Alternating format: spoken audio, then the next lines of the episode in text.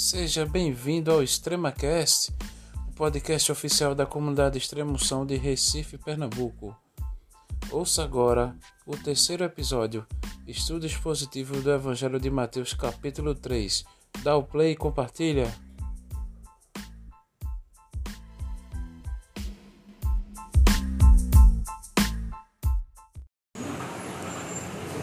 Boa noite, a graça e paz. Não sei qual é a data de hoje, alguém sabe a data de hoje? Hoje, 17 de setembro.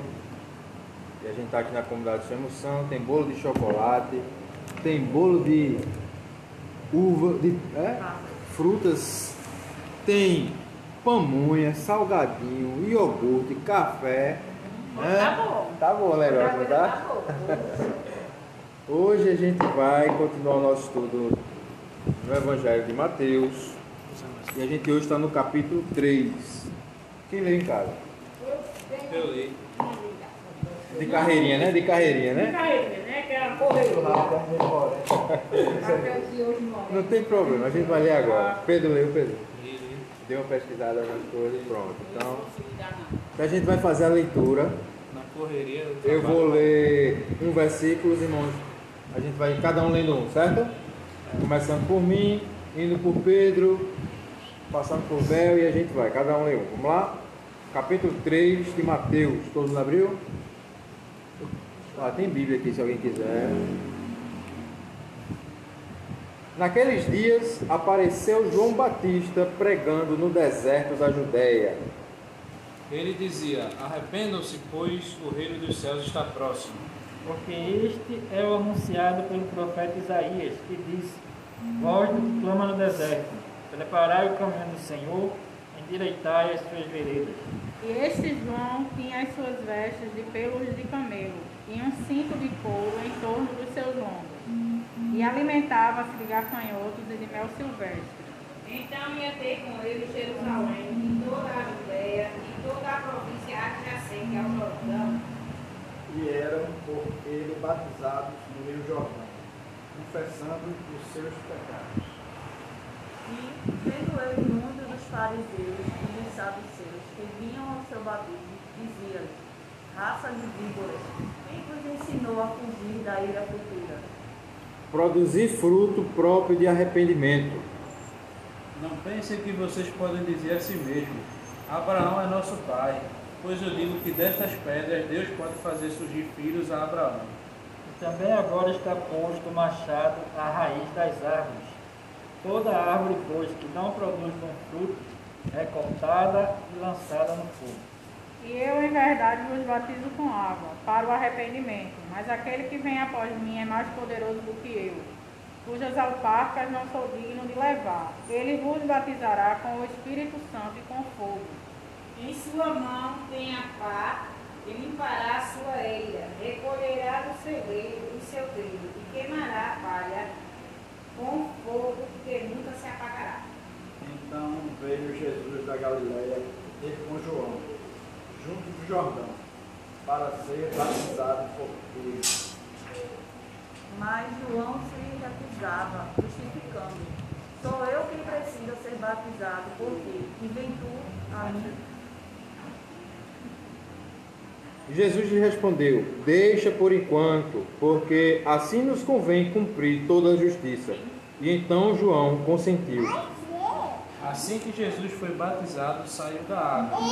Naquele momento o céu se abriu e ele viu o Espírito de Deus descendo como pomba e pousando sobre ele. E eis que uma voz do céu dizia: Este é o meu filho amado, em quem me compraste. Amém. Vocês perceberam aí que esse capítulo muda um pouco o foco. A gente está vendo os dois primeiros capítulos falando de Jesus, né? Aí nesse terceiro capítulo o foco parte para João Batista. Né? O capítulo todo está falando mais de João Batista do que de Jesus. Jesus entra só no finalzinho aqui, que é o momento do batismo.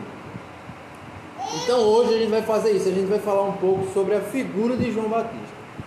Porque tem muita coisa interessante na vida de João Batista que às vezes passa despercebido.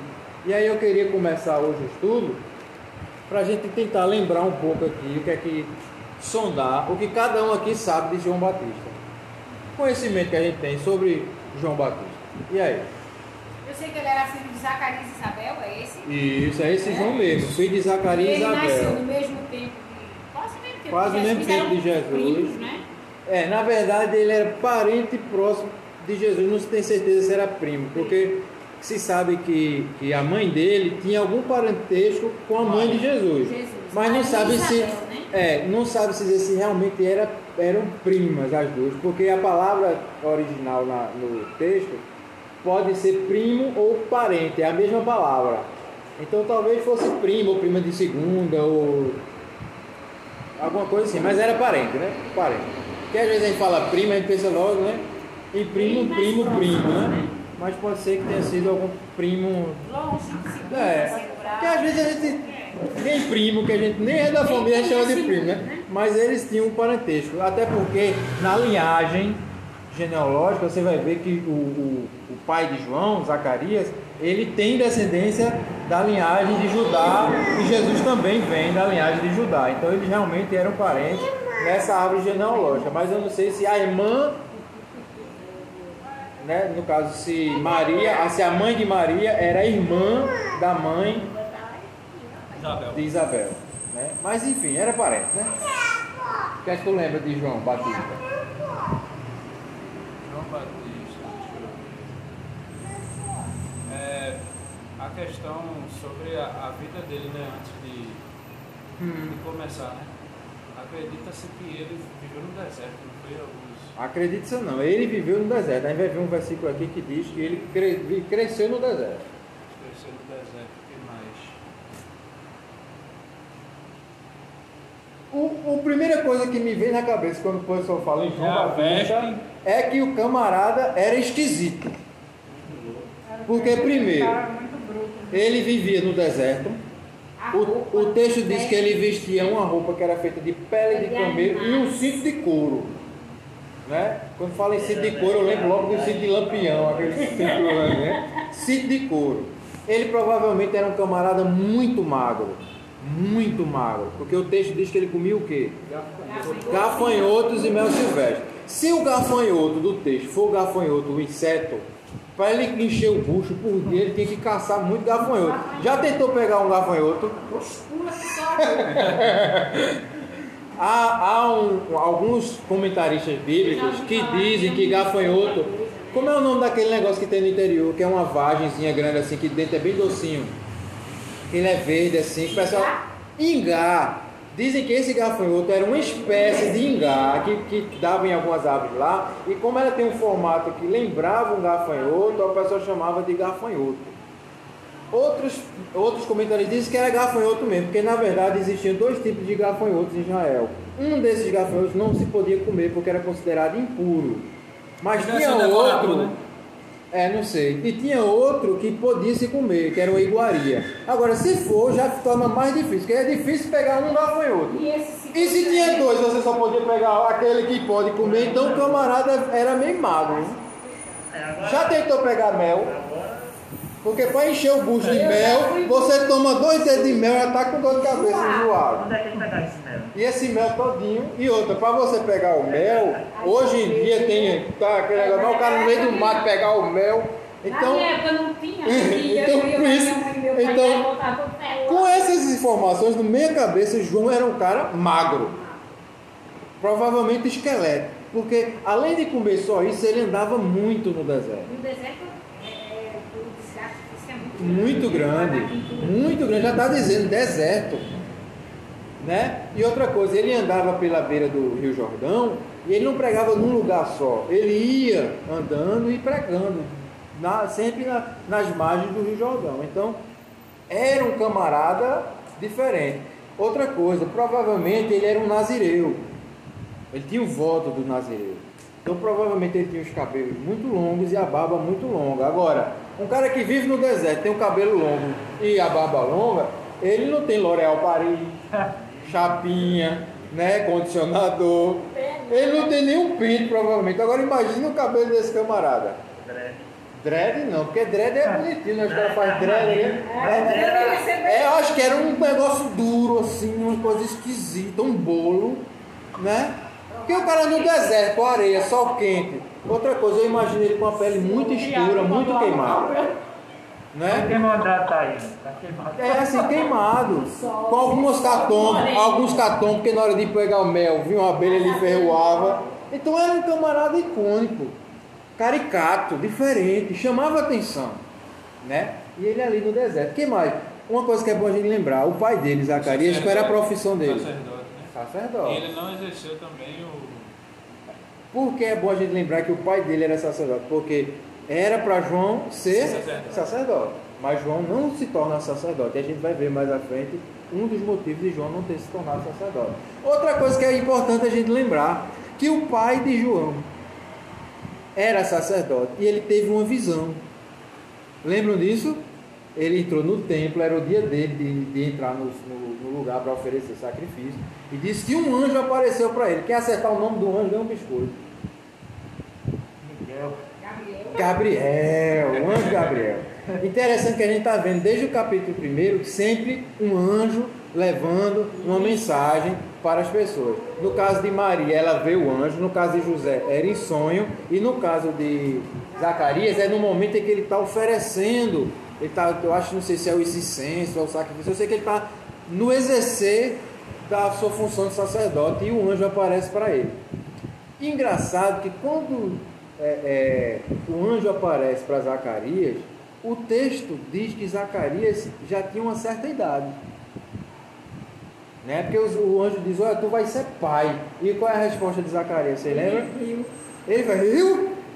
Eu já sou velho e a minha velha é mais velha ainda. Né? E acontece que o anjo diz uma coisa a ele, rapaz, tu é muito incrédulo mesmo, eu sou um anjo, apareço para tu e tu não. Se fosse num sonho, mas eu apareci aqui para tu, por causa disso vai acontecer um negócio contigo. O que é que acontece com Zacarias? Fica mudo. Fica mudo até o dia. O anjo diz, olha, o nome do teu filho vai ser João. Aí Zacarias fica mudo até o dia que o filho dele nasce. Quando o filho dele nasce, que o pessoal diz, como é que vai ser o nome do menino? Aí a turma, vamos botar o nome dele de Zacarias, o nome do pai. Aí a mãe diz o quê? Não, senhor, o nome dele vai ser João, porque ela também teve visão. Né? E aí vão perguntar ao pai qual é o nome do menino. Aí é interessante que o texto, lá em Lucas, diz assim: a mãe diz, ele se chamará João. Aí Zacarias pede uma taubinha, ele escreve. E sabe o que é que ele escreve no, na taubinha? Ele não escreve assim, ele se chamará João. Ele diz assim, ele se chama João. Porque na verdade ele já tinha um nome, ele não estava escolhendo um nome ali não. Alguém já tinha escolhido o nome. Né? E ele diz, o nome dele é João. João significa graça de Deus. A graça de Deus. Agora o interessante, é bom que a gente nessa introdução lembrar, que em Israel, naquele tempo, em Judá, existiam quatro vertentes dos, dos judeus. Deve lembrar o nome, diz aí. é? Essênios, Fariseus, saduceus, Zelotes. os zelotes e os essênios. Esses quatro. Vamos pensar um pouquinho nos quatro, porque o texto a gente vai ter que falar nos quatro. Primeiro, os fariseus, que a gente vê que Jesus bate muito em frente com os fariseus e com os saduceus também. Os fariseus, eles eram os legalistas. Eles guardavam a tradição de Moisés, aquela roupa sacerdotal, aquelas coisas amarradas na testa, coisas amarradas na mão, o lençol em cima do corpo. Era cheio de pra que isso? Dizimista, jejum, muro das lamentações, tudo como manda escrito. Só que Jesus, e, e- e a gente vai ver no próprio texto aqui de João, que João mete o pau nos fariseus. Ele chama de raça de víbora. Lembra-se que no deserto onde João morava tinha muitas víboras. É, era muita serpente que tinha, serpente venenosa. E João chama ele de raça de víbora. Esses eram os fariseus. Os saduceus, eles eram mais práticos, eram um, pessoal mais político, mais politizado, um pessoal mais. Né? E eles eram muito céticos. Eles não acreditavam em anjos. Era tipo de liberais de hoje em dia. É, eles não acreditavam em anjos, eles não acreditavam é, no Messias como, como os fariseus é, acreditavam, eles não acreditavam em vida após a morte. Eles acreditavam que aquilo ali, ali acabou. Eles não acreditavam em milagres, tinham muitos milagres, eles não acreditavam. Eles tinham explicações científicas ou filosóficas para todos os milagres. Ah, o mar, quando Moisés abriu o mar, foi porque na verdade foi um, a maré que baixou e foi porque não sei o quê. Eles queriam explicação para tudo. Né? Os zelotes eram os camaradas da faca. Né? Cerca de 10 anos antes de Jesus, surgiu na Galileia, lembra-se que Galileia, no capítulo que a gente viu, era até onde Jesus foi morar, um camarada chamado Judas o Galileu, e ele comandou a, a esse lance dos, dos zelotes. Os zelotes acreditavam que Deus não ia mandar um Messias, eles iam levantar um Messias. Deus não ia salvar o seu povo, Deus ia dar força para o povo se salvar. Não existia uma terra prometida, eles iam criar a terra prometida. Então eles eram uma galera que na verdade não tinha fé em Deus. Deus era só uma tradição que eles tinham herdado, mas eles achavam que eles iam resolver tudo. Tanto é que depois de Cristo eles se rebelam contra Roma e morrem muitos, muitos, vai, foi uma carnificina, foi quando destruíram o templo, foi quando destruíram o muro das lamentações, foi aquele muro sul. Esses eram os zelotes. Né? Inclusive tem um discípulo de Jesus que era Zelote, que é o discípulo menos citado na Bíblia. Quem lembra o nome dele? Simão o Zelote. Simão, que é Simão Pedro, e Simão o Zelote, que ele era Zelote, mas se converteu, Jesus chamou ele para ser discípulo. Né? É, dizem algumas pessoas que Judas era simpatizante dos Zelotes também, Judas o traidor. Mas aí não tem muita certeza quanto a isso. E o quarto grupo eram os essênios. O que acontece? Vocês lembram que eu falei na semana passada, foi semana passada, sobre Herodes o Grande, que ele não era rei, que ele não era judeu, que na verdade os pais dele tinham sido obrigados converter ao judaísmo. E Roma escolheu ele para ser rei. E ele, por ter sido escolhido por Roma, foi quem escolheu o sumo sacerdote. E que, na verdade, para que o cara se tornasse sumo sacerdote, teve que dar a filha para casar com ele, porque ele se apaixonou pela filha, Mariane. Lembram disso? Que depois ele matou Mariane. Disse que ele era, era a esposa que ele mais amava, mas ele ficou com, teve uma rixa, ou sei lá o que foi, matou Mariane. Aí Simão Simão, que era o sumo sacerdote, foi afastado, colocou outro, aquele buruçu todo, você lembra, né? Pois é. Isso já mostra que o, o, o a religião estava corrompida. Tinha se tornado um jogo político. Era uma questão de status, de poder. Né? E é, e essa coisa de, de, de, de de Simão, a gente vai ver daqui a pouco, veja o muro sul de Simão, o sumo sacerdote, começou ali a confusão toda de Estado com igreja, de corrupção, de, de, de arrumadinho. Por isso que os fariseus, a gente falou na semana passada, eles apoiavam Herodes, né? Inclusive, eu, eu lembrei aqui agora, por isso que eu dei uma travada, que a turma não gostava muito de Jesus, porque Jesus era galileu. E esse camarada dos Zelotes que vivia fazendo o sul para a turma se revoltar contra Roma, também era da terra de Jesus. Então a turma talvez achasse que Jesus fosse discípulo de Judas o Zelote. Mas na verdade não tinha nada a ver a história. Né? Pois bem, voltando para é, os essênios. O pai de João Batista, Zacarias, ele era sacerdote. E ele viveu, viveu e viu toda essa corrupção. Só que a Bíblia diz, vamos ver lá em Lucas. Lucas capítulo 1.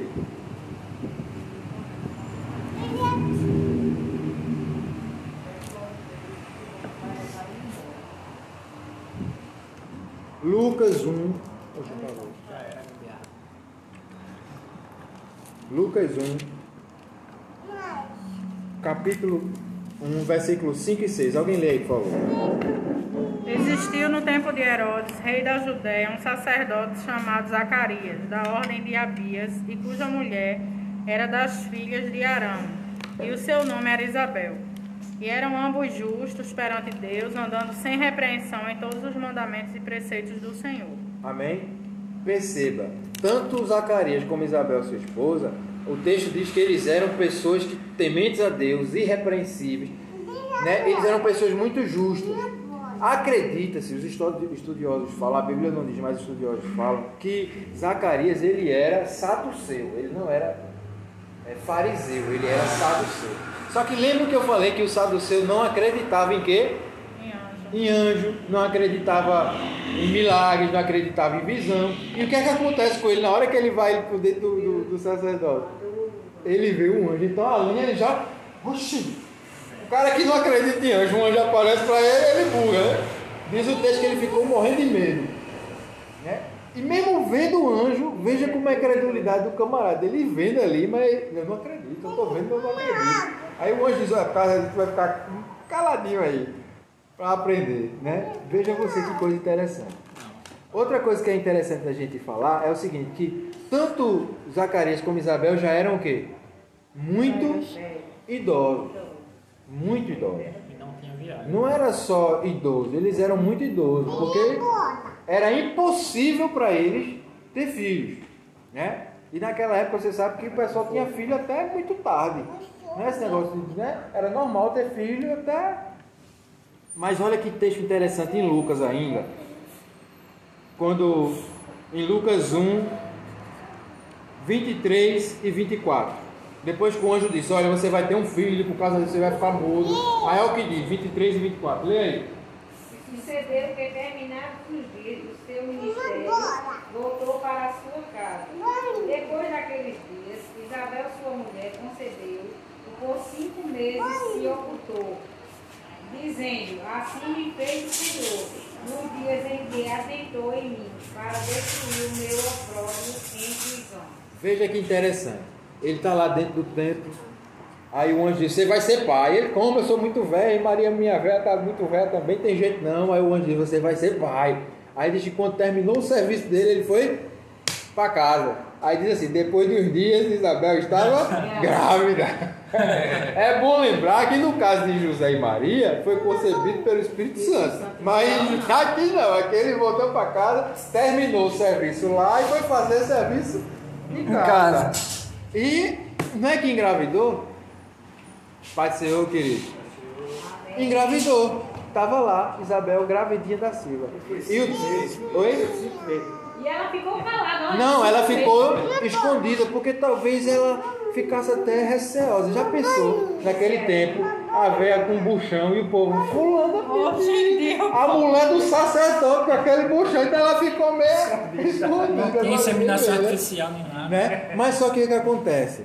O texto diz, eu acho muito interessante, que João Batista, ele já era cheio do Espírito Santo, ainda estando no ventre. Isso é lindo. Lembra que a gente viu a saudação de, de, Maria Isabel, que diz que ele no ventre louvou ao Senhor, e aqui diz que ele cheio do Espírito Santo ainda no ventre.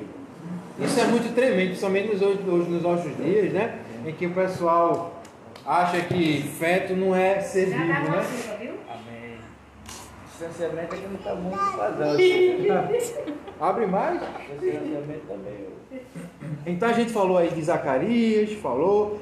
Uma coisa sobre João Batista também, para a gente continuar, é que tem muita gente que diz assim, porque tem um texto que diz que João Batista era Elias, ou era como Elias. Já ouviram falar isso? Sim, porque Né? ele se vestia como Elias. Inclusive, algumas pessoas dizem que, que é reencarnação de Elias. É, Já ouviram essa história? é, e não tem nada a ver. Por que, que João Batista é considerado Elias? Tanto é que quando os fariseus vão lá e perguntam: Quem és tu?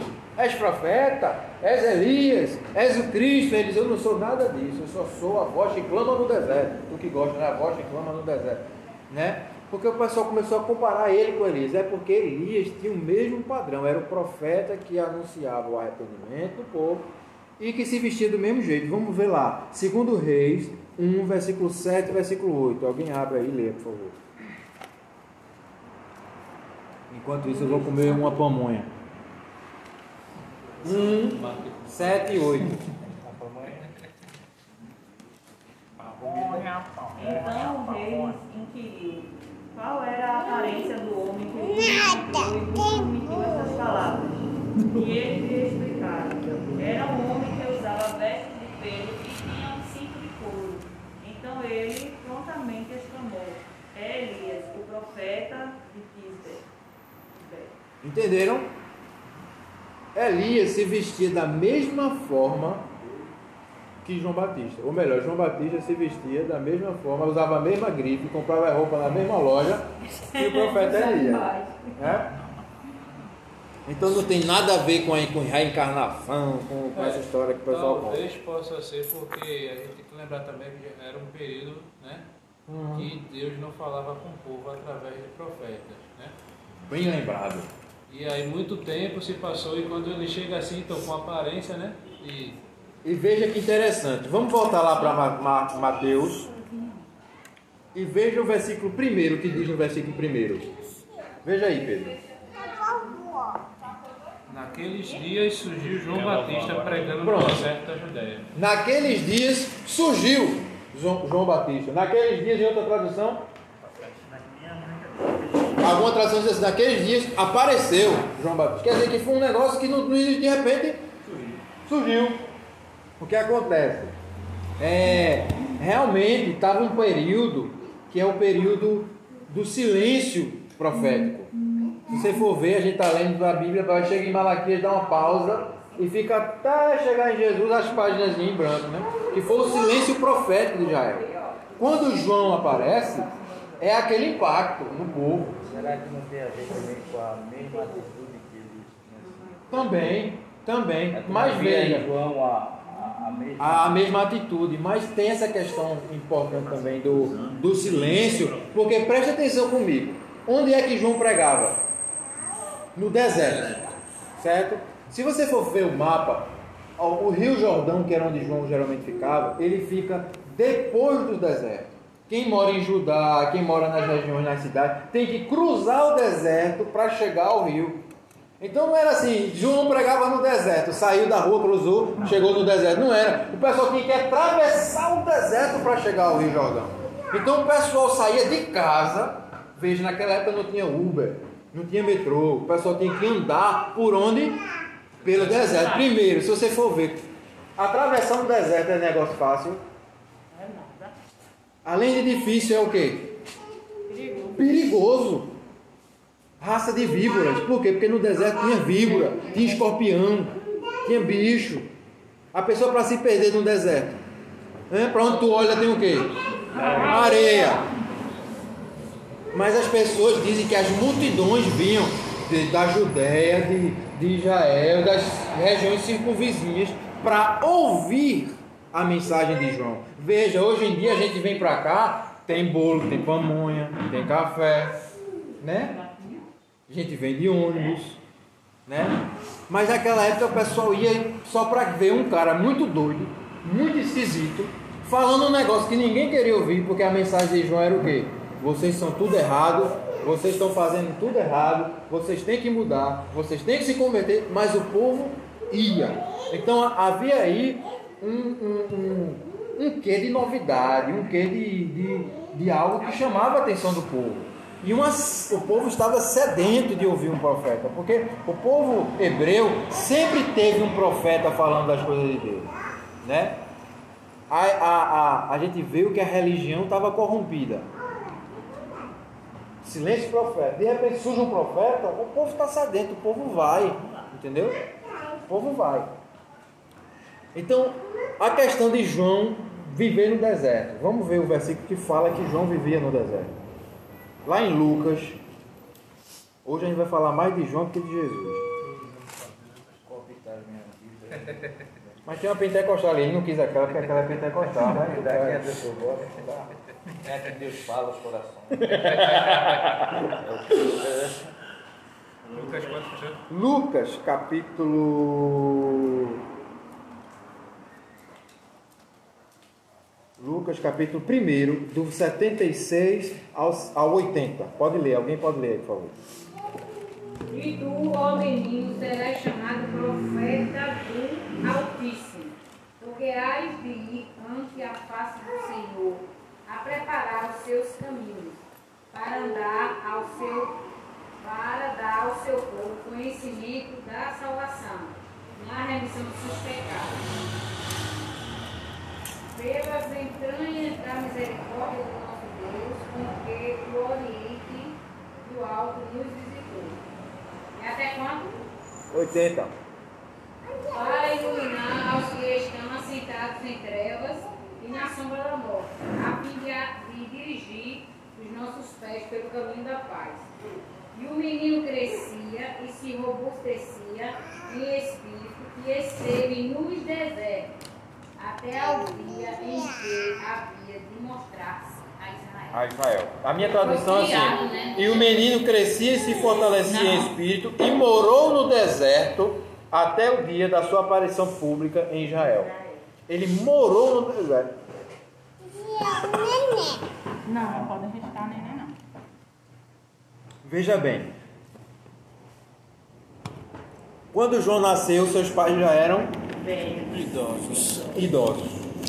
O pai dele era sacerdote saduceu, vendo a corrupção da religião. Ele não confiou seu filho a estudar com os saduceus. Porque João era para ser o que também? Sacerdote. Sacerdote. Então, Ele- no caso, ele meio que tomou o caminho dos essênios, foi? Aí é onde está a questão. Lembra que eu não falei dos essênios, vou falar agora. Quem foram os essênios? Os essênios foi um grupo que era da nata religiosa também, eram estudiosos das escrituras. Só que eles não se conformaram com a corrupção que, é, que a fé tomou depois que Roma dominou Israel.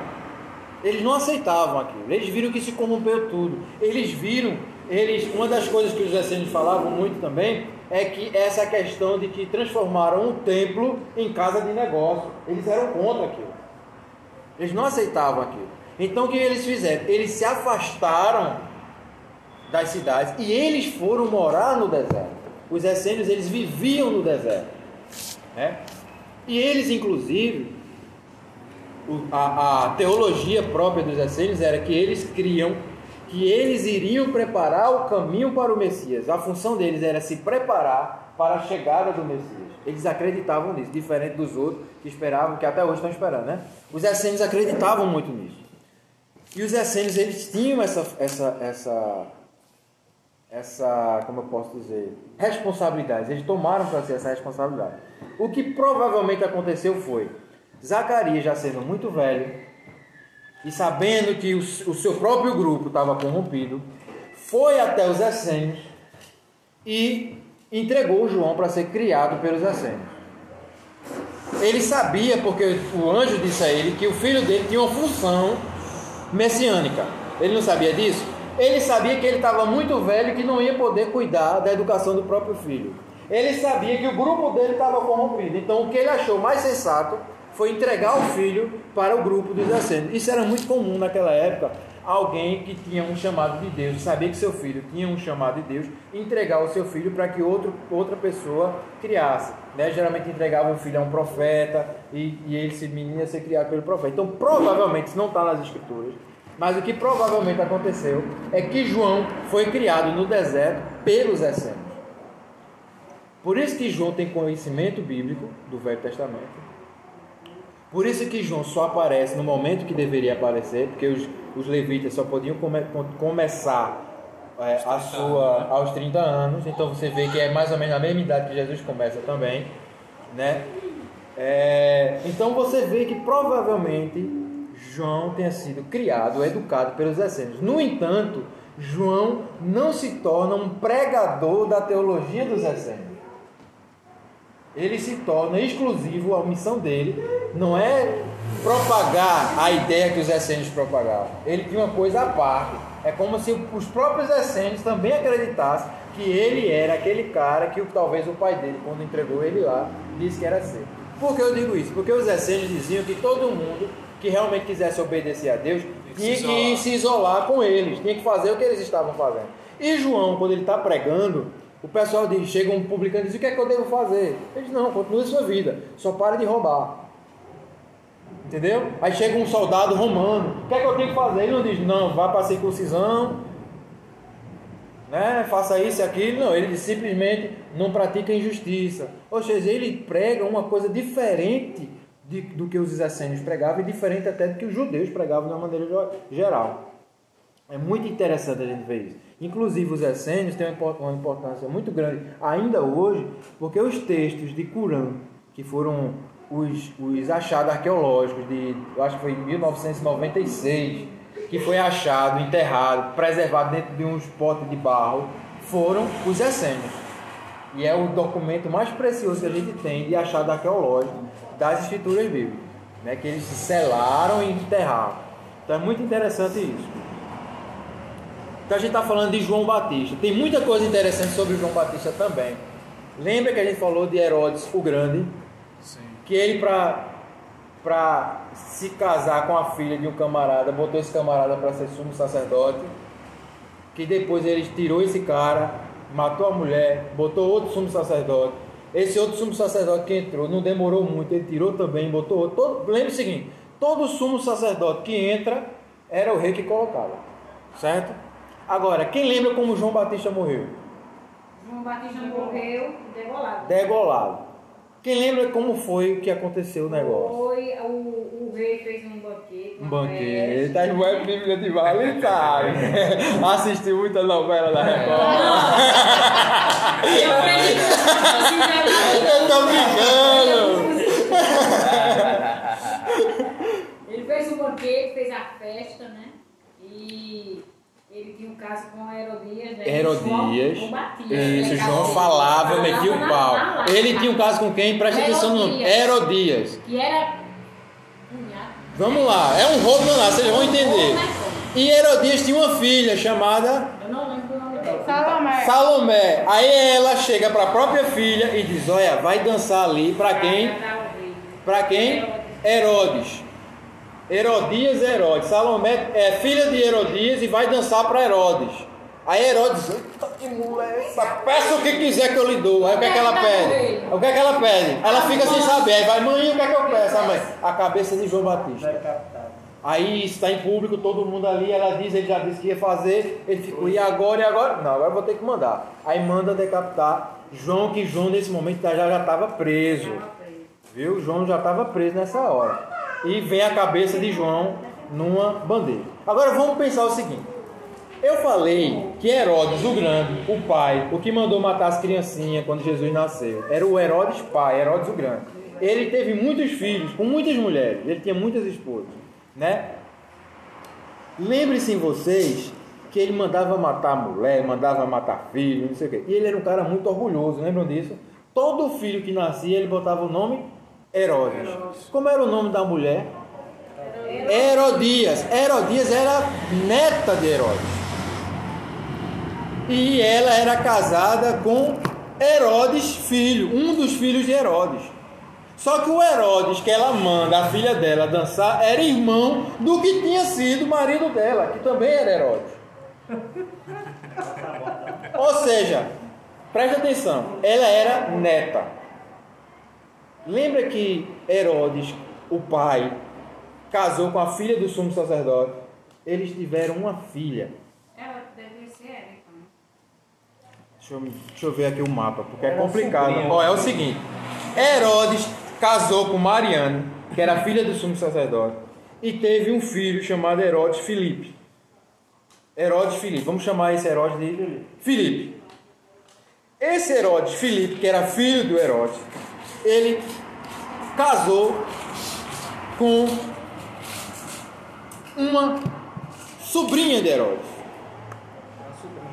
Então já era tio casado com sobrinha, que era. Cadê meu Deus? Daí é um rolo danado. Eles têm outra filha, é como se fosse assim. É tá todo Não, é tipo assim, o filho de Herodes teve uma filha. Aí o irmão dele ficou com essa filha. Depois a própria sobrinha mandou a filha dela ficar com o tio.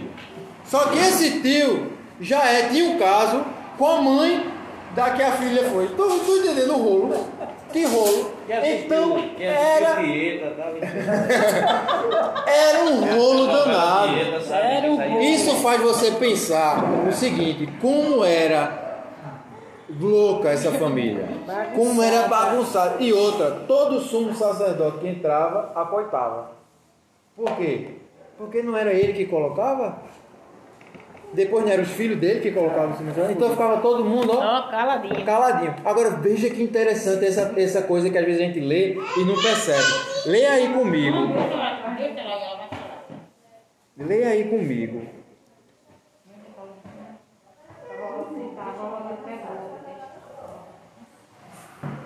Esse texto aqui é interessante. Eu quero achar pra gente.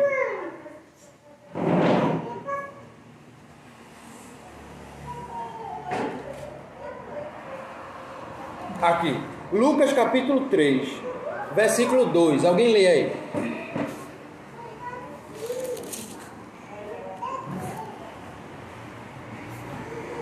Pode ler. Anás e Caifás exerciam o sumo sacerdócio. Foi nesse ano que veio a palavra do Senhor a João, filho de Zacarias. No uma pausa aí. No ano em que João recebeu a, a- a autorização de Deus para começar o seu ministério, quem era o sumo sacerdote?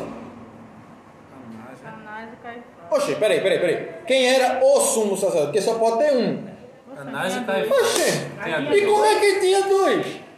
Veja o tamanho da corrupção. A questão é o seguinte: que quem era sumo sacerdote, na verdade, era Anás. Só que Anás vivia uma vida tão corrupta, era tão fuleiro, tão safado, que ele teve que ser afastado e botaram o, o genro dele.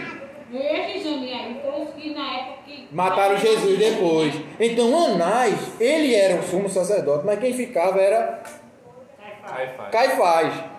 Na verdade, quem mandava era Anás, mas era tipo Lula e. e- e- Era o laranja. Pronto, é mais ou menos aquela história ali. Lula e Haddad. Haddad é Lula, Lula é Haddad. Era a mesma história. Veja que corrupção. Isso não era um sacerdote, não, gente. Isso era quem? O sumo sacerdote. Esse camarada era o que sacrificava o sacrifício pelo perdão dos pecados do povo. Era o camarada que entrava no Santo dos Santos. Era quem representava É, Deus. Ele jogava uma galinha lá dentro e dava inteiro. Ele era tipo o que é o Papa para a Igreja Católica. Ele é o que era Caio Fábio por desigrejado. Tá entendendo? Ele é o que era. tá entendendo? Ele era o camarada. Então, minha gente, que corrupção tremenda. Vocês estão entendendo por que é que Jesus metia o pau? Porque Jesus não, não guardava a palavra. Vocês estão entendendo por que, é que quando os saduceus, os fariseus chegam lá para João Batista querendo mandar dar uma adição para ver o batismo, ele olha na cara e diz, vocês são raça de víboras. Quem vos ensinou a fugir da ira vindoura? E qual é a palavra que ele dá em seguinte? O machado está afiado para cortar a árvore pela raiz e jogar ela onde? No fogo. E depois ele diz mais: que Jesus, o reino, está chegando, o reino está próximo, ou seja, o rei está perto, e ele vem com a pá na mão. Vê que coisa interessante, o rei com a pá na mão. Aí ele diz: ele vai bater no trigo. Quem já viu debulhando feijão, né? Como é que faz, né? Junta, junta o feijão e come-se pá, pá, pá, pá, bate, aí depois quem sai tudinho pega um negócio e joga a palha, né? Porque o vento leva a palha e o feijão fica. É essa figura que, que João diz aqui. Isso aí a gente aprende também o seguinte, voltando para a igreja de, de Esmirno, né? Que vocês precisam passar pelo sofrimento. Na hora que ele está batendo, apanha todo mundo. Apanha feijão e apanha palha. Agora, depois que ele separa, o feijão vai para o celeiro. E a palha vai, a palha vai para onde? O fogo. Então, no momento ali do tá todo mundo junto, apanha todo mundo, sofre todo mundo. Mas o depois é que é o X da questão. Então, ele chama de raça de víboras com os fariseus e saduceus. Eles chegam lá, quem és tu? Não sei o que, querendo dar uma de bom, eles vocês vão se con- gerem frutos de arrependimento. Interessante que a mensagem de João Batista é sempre arrependimento. E quando a gente vai ver como Jesus começa, quando calam João Batista e Jesus começa, qual é a mensagem de Jesus? Arrependimento. O que é arrependimento em grego? Metanoia mudança de mente. Metanoia. Interessante que metanoia, a gente traduz logo, mudança de mente, né? Mas é, é- é- metanoia é mudança Porque mente a gente pensa logo em pensamento, É. raciocínio. Na verdade, o que metanoia quer dizer é transformação interior. Que é mais do que. Na verdade, o sentido metanoia é muito mais É muito. do que só Porque arrependimento arrependimento é tipo, fiz uma coisa errada e não vou e fazer mais. me arrependo. não vou Metanoia fazer- é não fazer mais e fazer diferente. É transformação, só que é uma transformação, porque quando se fala em transformar, a gente pensa logo no exterior, os metamorfos, né? Uma coisa, eu me transformar em outra coisa, a aparência. Mas não é a aparência, é a transformação interior, é a transformação de dentro para fora. Não é mudar de roupa, não é mudar de cabelo, não é mudar de cidade, não é mudar de vocabulário, é uma transformação interior, porque só quem é transformado por dentro dá frutos, o que João Batista estava ensinando lá. E aí os fariseus, dando uma de bom, a mesma coisa que eles vão falar com Jesus também. Vocês vão lembrar. Eles dizem assim: Nós somos filhos de Abraão. Na verdade, quem era filho de Abraão aqui, mais parecido com Abraão, era João Batista, porque Abraão, quando teve filho, ele e a mulher dele era como? Quem lembra a história? Velho. Velhinhos, igual os pais de, de, de João. E João Batista diz o que quando ele diz: Nós somos filhos de Abraão? João Batista diz assim: pedras. Dessas pedras Deus pode levantar filhos de Abraão. Se você for no Google, alguém tem acesso ao Google aí? E bota assim: Rio Jordão. Bota imagens, você vai ver o Rio Jordão. O Rio Jordão era um rio, um córrego, e na beira do rio tinha um monte de pedras, muitas pedras. Sabe? É aquele rio que passa por um monte de pedras. Ou seja, tinha pedra para dar em doido, como diz a história. João olha assim para as pedras, dessas pedras aqui, ele está dizendo, quantas pedras, quantos filhos de Abraão Deus quiser fazer, ele faz. Vocês não são filhos de Abraão. Quando é com Jesus que eles vão dizer a mesma coisa, mas nós somos filhos de Abraão. Quando ele, Jesus diz assim, conhecereis a verdade, ela vos libertará. Aí diz, liberdade do quê? Que a gente nunca foi escravo. Aí Jesus disse, o pecado escraviza. Olha o arrependimento, né? O, pre- o pecado escraviza. Aí eles falam, nós nunca fomos escravos, nós somos filhos de Abraão. O que é que Jesus diz? Quem lembra? Vocês não são filhos de Se vocês Abraão. fossem filhos de Abraão, fazer as obras que ele fez. Aí, ó. Rio Jordão, as pedras, é mesmo de pedra. Se você for ver nas fotos, é mesmo de pedra. Ah, agora tá até verdinho, né? Porque teve esse lance, ah, o rio tá cheio. Mas imagina aí sem ver, deserto, seco que nem o sertão. Vocês são filhos de? Vocês não são filhos Vocês de não Abraão. são filhos de Abraão, porque se vocês fossem. fazer as obras que ele fez, Se vocês fossem filhos de Abraão, vocês teriam fé, em outras palavras, fariam as obras que ele fez, porque Abraão ficou feliz a saber que veria o Messias. Olha aqui, ó. Rio Jordão. Olha que é muita pedra. Tá vendo? Então, imagina João agora apontando para as pedras. Dessas pedras aqui, Deus faz. Eram muitas pedras. não gostaram muito, não. Eles ficaram invocados. Ah. Aí, veja, quando ele diz: Vocês não são filhos de Abraão, vocês são filhos de quem? João Batista diz. Não, João Batista diz diferente. Ele diz assim: Vocês são filhos das víboras, raça de víboras. Raça, quem é o que é uma raça? Que vem do lá. Raça é quem é descendente. Na descendência. Então vocês são raça de víbora. Eu sou descendência de Abraão. Tu é descendência das cobras que estão aqui artejando. E Jesus fala algo muito parecido depois. Ele diz assim: Vocês não são filhos de Abraão, porque se fossem, vocês estavam alegres, porque Abraão se alegrou por minha causa. Vocês, na verdade, são hipócritas. Hipócrita no grego é ator, fingidor, alguém que finge ser o que não é. E a gente vai ver isso, Jesus falando isso várias vezes. Vocês, na verdade, são mentirosos, que por fora são caiados, né? mas por dentro são vermes. O que é caiado? Né? Quando está chegando dia de finados, o cordeiro vai lá e passa um calzinho. Mas dentro ali está podre. Entendeu? E Jesus termina dizendo: Vocês são filhos do diabo, que é o pai da mentira e que mente desde o princípio. E a vida de vocês é uma mentira, porque vocês fazem jejum, vocês dão dízimo, vocês vão para dentro do templo, vocês usam roupa sacerdotal, mas por dentro vocês estão corroídos, corrompidos. Vocês não só aprovam o que Herodes, Herodias e todo o resto faz, como vocês participam com ele. Jesus está falando isso para os maiores religiosos. Porque Jesus, ele disse para Jesus, nós somos filhos de Deus. A discussão vai ficando feia, né? Vai ficando feia, vai ficando feia. Aí ele diz, não, nós somos filhos de gente não, nós somos filhos de Deus. Quando ele diz isso, aí Jesus diz, não. Se vocês fossem filhos de Deus, Você sabia quem eu sou. Justamente. Você não sabe quem eu sou porque você tem por pai e diabo. E porque homicida, vocês- Foi sempre homicida desde o É, início. homicida, que era o que eles faziam. Por quê? Porque eles Tudo deles era matar matar, Jesus. matar Jesus, matar a- as mulheres. Tudo eles queriam matar. Todos, saduceus, fariseus e zelotes estavam querendo era matar. Zelote matar os romanos, fariseu matar Jesus, saduceu, eles queriam era matar.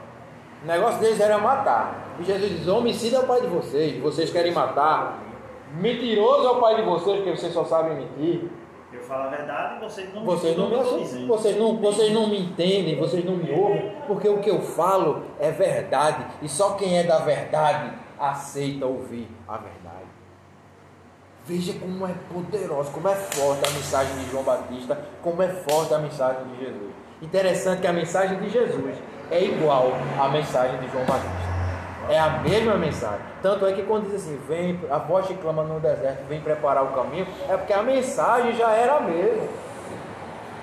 A boa nova, se vocês forem ver em Lucas, ele diz assim: e João Batista, antes que Cristo viesse, anunciava o Evangelho. Como é que João anunciava o Evangelho se Jesus não tinha nem começado a pregar o Evangelho? Porque o Evangelho não é de Jesus? É porque a boa nova, a mensagem que Jesus traria, é a mesma mensagem que João trouxe. O Evangelho que João pregava não era dele mesmo, era de Jesus. Por isso que João Batista diz assim: antes que eu existisse, ele já era. E quando eles começam a falar de Abraão, os fariseus, Jesus disse: Abraão era por mim, Abraão se alegrava comigo. Aí eles dizem: Tu não tem nem 50 anos, tá Ele falando me de viu- Abraão. Ele me viu e se Aí, a- ele me viu e se alegrou, exatamente assim. Aí, a- aí o que é que ele diz? Não tem nem 40 anos. Como é E que como é que Abraão visse Abraão? Aí Jesus diz o quê?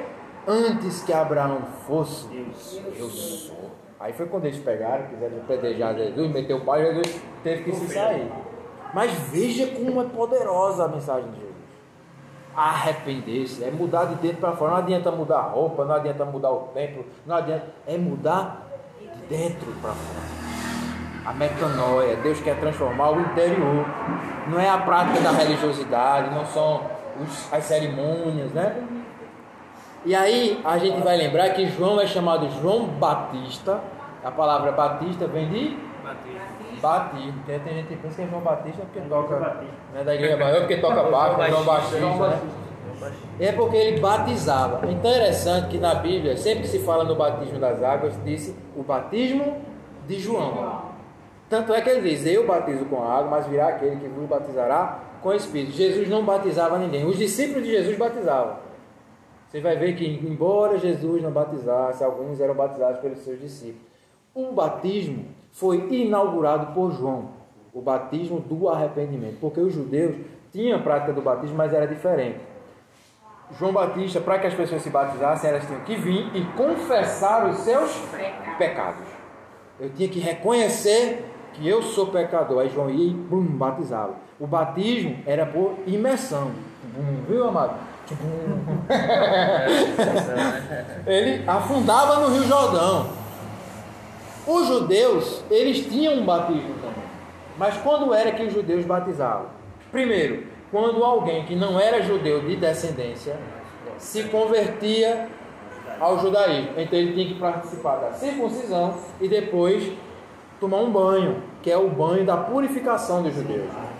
Exatamente, aquilo era um gesto para dizer que ele agora é judeu, ele agora é limpo, ele não é mais sujo como os outros são sujos.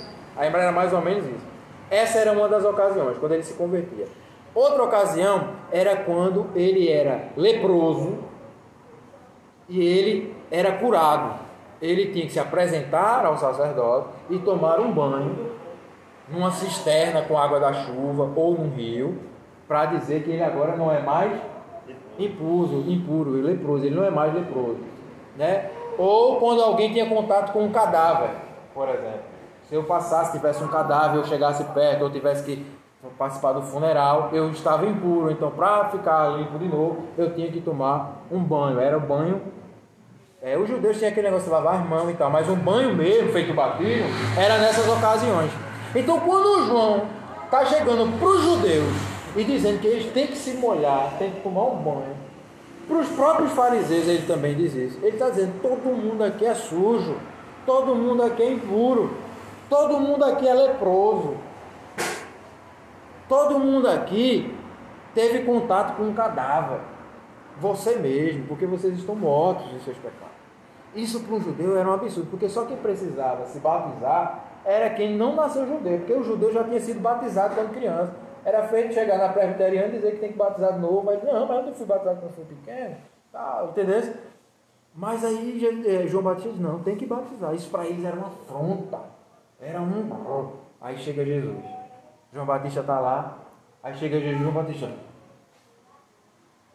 Começou, né? Porque João Batista já vinha pregando, né? É quando Jesus aparece, é João Batista. Tem aquele choque, é agora. O bicho vai pegar agora. Agora vai começar o negócio. Aí Jesus chega perto e diz: Vim me batizar. Aí João Batista, opa, não, não, não, peraí, não, não. Aí, meu filho, eu tô aqui dizendo ao povo que, que, que para se batizar tem que reconhecer que é sujo, que é pecador, que é miserável, que é doente. Tu vem se batizar. Eu é que tenho que ser batizado por ti. Aí Jesus diz o quê? Deixa estar. Calma, fique peixe, mas para se cumprir o que é certo, para fazer a coisa direitinho.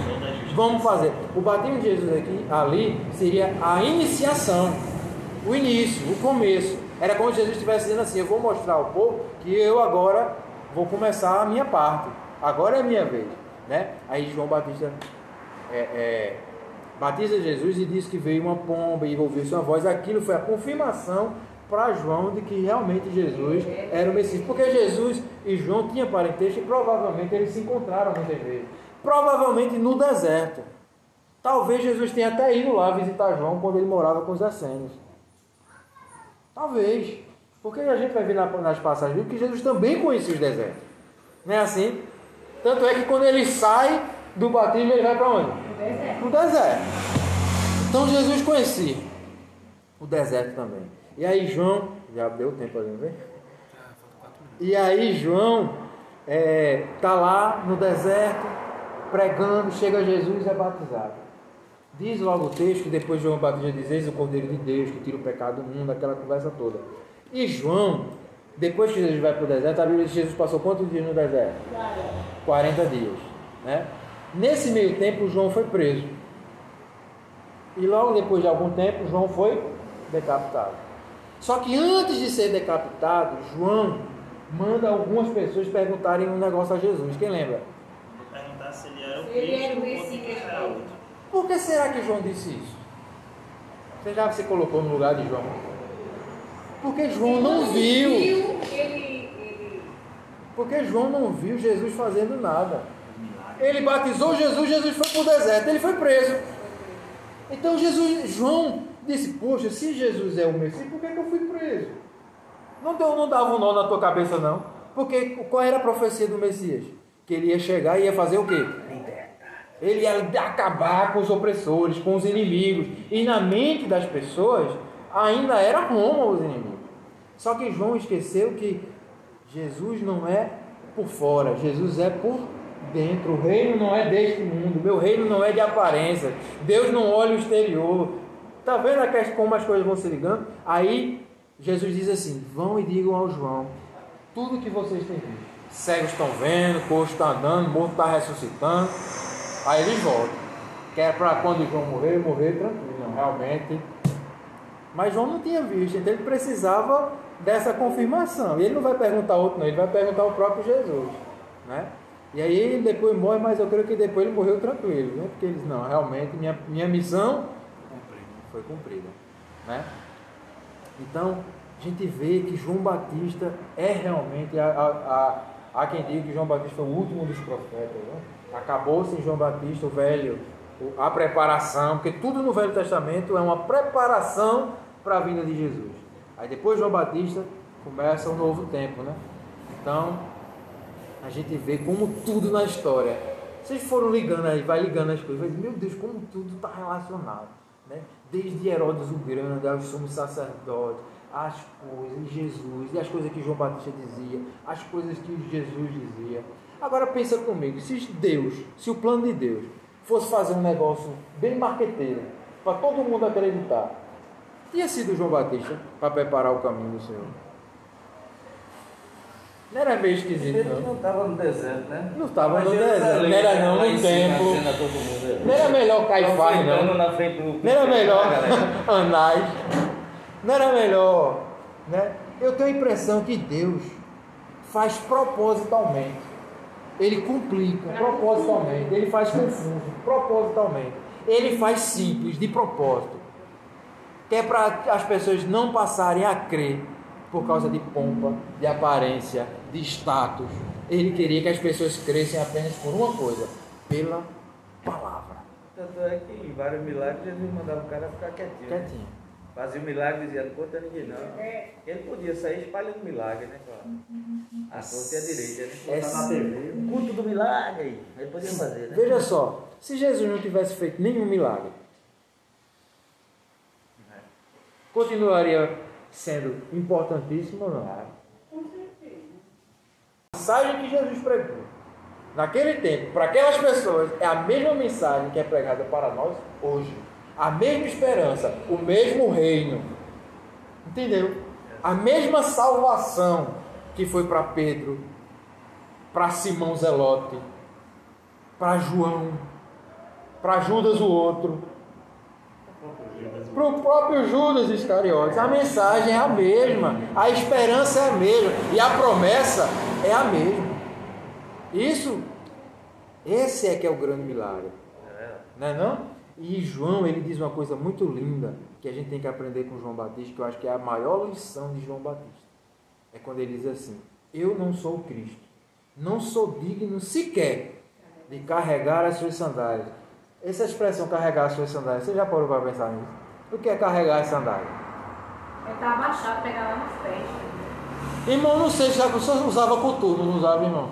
Já chegou algum dia, se eu chegar em casa, Pois ele é. dizer assim, Maureci, tira o coturno aqui pra mim, já tirou e Maureci, o coturno desse homem, chulé fedido, aí Maureci ia lá com todo amor e folgava e tirava. Esse gesto é um gesto de quê? Humildade, de serviço, de amor. Não, eu estou aqui para lhe servir, meu querido. Tirava. Eu assisti uma série dia desse com Bel, que o cara mata a mulher porque ela não quer tirar. Ele, ele invade uma terra, é tipo um vinque, e ele manda a mulher tirar o que ela quer casar com ele, ela não quer aquele outro, e ele mata o pai dela, mas um rolo porque ela não queria tirar a bota dele. Já pensou? E aí João Batista diz assim, eu, sou, eu não sou digno de carregar, sabe? quando tira o culto, diz assim, busca ali minha chinela, aí lá vem a irmã, com toda humildade, com todo amor no coração, e traz a havaiana do irmão, para tirar o coturno e botar as havaianas. Quando o coturno é novo. Então João está dizendo, eu não sou digno nem disso, nem de servir, nem de fazer um favor. Porque ele é o Cristo, eu só sou a voz que clama no deserto. Aí depois ele diz uma frase que é a frase mais bonita de João Batista, na minha opinião. Ele diz assim: Importa que ele cresça e eu. Isso é muito lindo. Importa que ele cresça e eu. É a lição de João Batista para a gente. E quando, só para encerrar, quando Zacarias recebe a visão do anjo, o anjo diz assim: Você, Zacarias, terá prazer no teu filho. O filho que ia nascer. Zacarias ia sentir prazer, ia se comprazer em João. E quando João batiza Jesus, o Espírito de Deus diz assim: Esse é o meu filho em quem eu tenho prazer.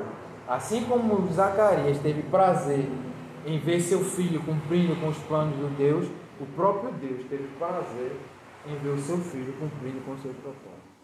E aí a questão que fica é: nós também somos aqueles filhos que dá prazer ao Senhor? Ou a gente é a árvore que vai ser cortada pela raiz, que não dá fruto de arrependimento? Na hora que a gente está apanhando, a gente apanha feito trigo ou feito palha? Porque o, o, o, o trigo e a palha apanham junto. Mas o trigo sabe que é trigo. Ele está apanhando. Mas ele diz, eu sou trigo. E eu estou apanhando para quê? Para o meu bem. Para que se cumpra em mim a vontade do Senhor. Eu vou apanhar. Mas o meu lugar no celeiro está guardado. Amém? Quem lembrar lá de Salmo 1, que diz assim: Não são assim os ímpios, pois são como a folha seca que o vento leva. É assim?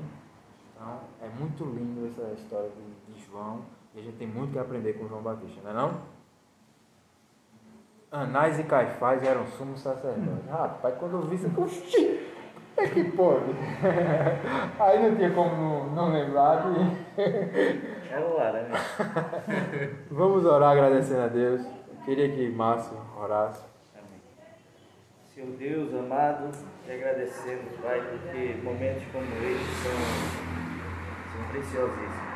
Qual nos reunimos como igreja para ouvir a tua palavra. Essa palavra que, que engrandece, meu Pai, as nossas vidas, que alimenta nossas almas, fortalece o nosso espírito, meu Pai. Nós te, te, te agradecemos, Pai, por esse privilégio que, que temos em ouvir a tua mensagem, a tua palavra. E que as lições, meu Pai, que tu nos mostras através da vida de João, meu Pai, de João Batista, seja, seja também, meu Pai, eh, intenções nossas, meu Pai, de nos importarmos de fazer a tua vontade, de não temermos, meu Pai, as situações adversas, mas sim continuar sabemos, meu, sabendo, Senhor, que a nós eh, deve importar levar a tua mensagem sem querer, meu Pai, holofote para as nossas vidas, mas entendendo que Tu és, Senhor, a, o sol que brilha entre nossas vidas.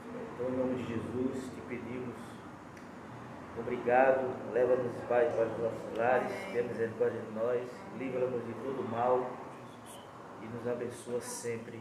Amém. Amém.